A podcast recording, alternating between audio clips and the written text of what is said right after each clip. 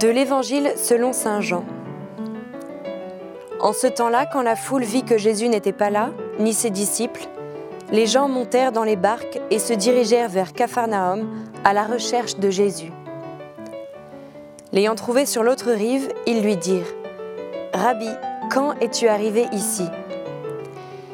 Jésus leur répondit Amen, Amen, je vous le dis, vous me cherchez non parce que vous avez vu des signes, mais parce que vous avez mangé de ces pains et que vous avez été rassasiés. Travaillez non pas pour la nourriture qui se perd, mais pour la nourriture qui demeure jusque dans la vie éternelle, celle que vous donnera le Fils de l'homme, lui que Dieu, le Père, a marqué de son sceau. Ils lui dirent alors, Que devons-nous faire pour travailler aux œuvres de Dieu? Jésus leur répondit, L'œuvre de Dieu, c'est que vous croyez en celui qui l'a envoyé. Ils lui dirent alors, Quel signe vas-tu accomplir pour que nous puissions le voir et te croire? Quelle œuvre vas-tu faire? Au désert, nos pères ont mangé la manne, comme dit l'Écriture. Il leur a donné à manger le pain venu du ciel. Jésus leur répondit, Amen, Amen, je vous le dis, ce n'est pas Moïse qui vous a donné le pain venu du ciel c'est mon Père qui vous donne le vrai pain venu du ciel. Car le pain de Dieu, c'est celui qui descend du ciel et qui donne la vie au monde. Ils lui dirent alors, Seigneur, donne-nous toujours de ce pain-là. Jésus leur répondit, Moi, je suis le pain de vie. Celui qui vient à moi n'aura jamais faim. Celui qui croit en moi n'aura jamais soif.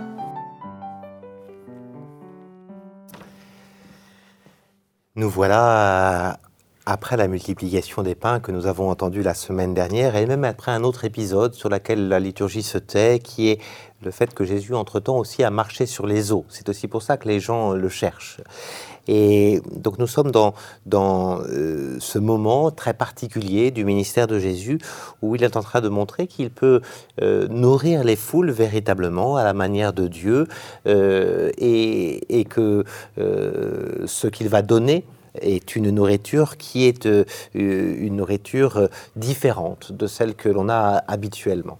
Et c'est pour cela que dans ce chapitre 6 de Jean va commencer, euh, à partir de l'interrogation des gens hein, qui sont arrivés à Capharnaüm, qui se demandent comment Jésus est arrivé ici et pour cause, est arrivé en marchant sur les eaux, va commencer le grand discours sur le pain de vie. Hein, c'est ce discours-là que nous allons entendre pendant ce, ce mois d'août, grand discours où Jésus va petit à petit euh, euh, dire exactement ce qu'est ce pain eucharistique, c'est-à-dire euh, quel est le sens de la multiplication des pains qu'il a fait. Est-ce qu'il a simplement multiplié un pain qui serait le pain de cette, de, cette terre, hein, un pain matériel, ou est-ce que derrière ce geste, il y a quelque chose de, de, plus puissant, de, différent? Et donc, Jésus va vraiment accompagner. Alors, le discours lui-même dure très longtemps. Hein. Il, y a, il, y a, il, y a, 66 versets dans euh, dans, dans, jusqu'à, enfin, c'est au verset 66 que s'achève ce discours, hein, et, donc on est sur un discours très long.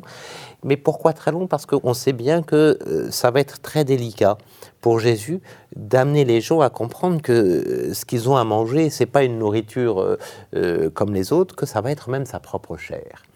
Or, dans l'épisode d'aujourd'hui, hein, dans le dialogue d'aujourd'hui, vous avez vu, Jésus n'a pas encore parlé du fait qu'il s'agissait de manger sa chair. Il faudra attendre la fin pour qu'il les amène petit à petit vers cette réalité. Parce que la réalité est scandaleuse. Quelqu'un qui dit il faut manger ma chair et boire mon sang. Si je vous disais ça, moi, aujourd'hui, voilà, venez à moi, euh, buvez mon sang et mangez ma chair. Et vous me prendriez pour quelqu'un d'inaudible, et voire ayant perdu la tête, et c'est assez juste. Hein. et pourtant, c'est bien ce que Jésus a l'intention de dire, et quand il a l'intention de dire, il a l'intention de dire pas symboliquement seulement.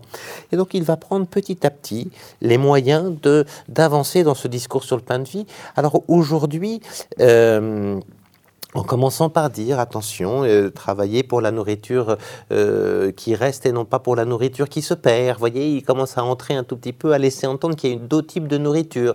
C'est encore audible, ça. Euh, on peut comprendre qu'il y ait d'autres types de nourriture que les nourritures matérielles. On peut parler des, au moins des, nourritures spirituelles, des nourritures intellectuelles. Donc Jésus commence doucement, voyez-vous. Et puis ensuite, il va, il va dire, et c'est le deuxième point dans, dans l'évangile d'aujourd'hui, il va dire attention à tous ces, tous ces juifs qui sont là autour de lui et qui s'intéressent à ce que à ce qu'il est en train de dire, il est en train de dire attention, attention, hein, euh, c'est pas Moïse qui vous a donné le pain, c'est mon père, c'est pas Moïse. C'est-à-dire que euh, en leur disant ça, il leur explique que le pain, on pourrait croire qu'au désert, c'est puisque c'était Moïse qui conduisait le peuple, c'était Moïse qui avait donné le, le pain. Attention, vous trompez pas. Si Moïse avait donné du pain, il aurait donné du pain comme tout le monde.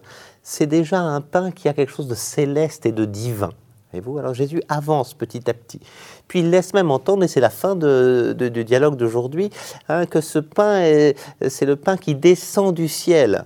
Alors oui, la manne aussi descendait du ciel, mais voilà, il descend du ciel et celui qui mange de ce pain n'aura plus jamais faim, celui qui, qui, qui, qui, euh, qui s'abreuve à cette parole n'aura plus jamais soif. Ah, tout d'un coup, c'est un pain qui, euh, qui rassasie qui rassasie euh, véritablement, comme les gens ont été rassasiés à la multiplication des pains.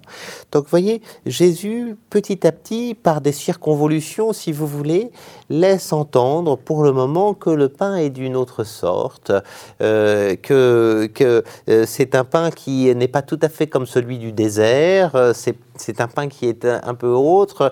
Voilà. Alors, pour le moment, on ne peut pas aller beaucoup plus loin il faudra être patient, attendre les épisodes suivants, c'est-à-dire les dimanches suivants, euh, notamment dimanche prochain, et puis, euh, et puis dans trois semaines, parce que dans 15 jours, nous avons l'Assomption.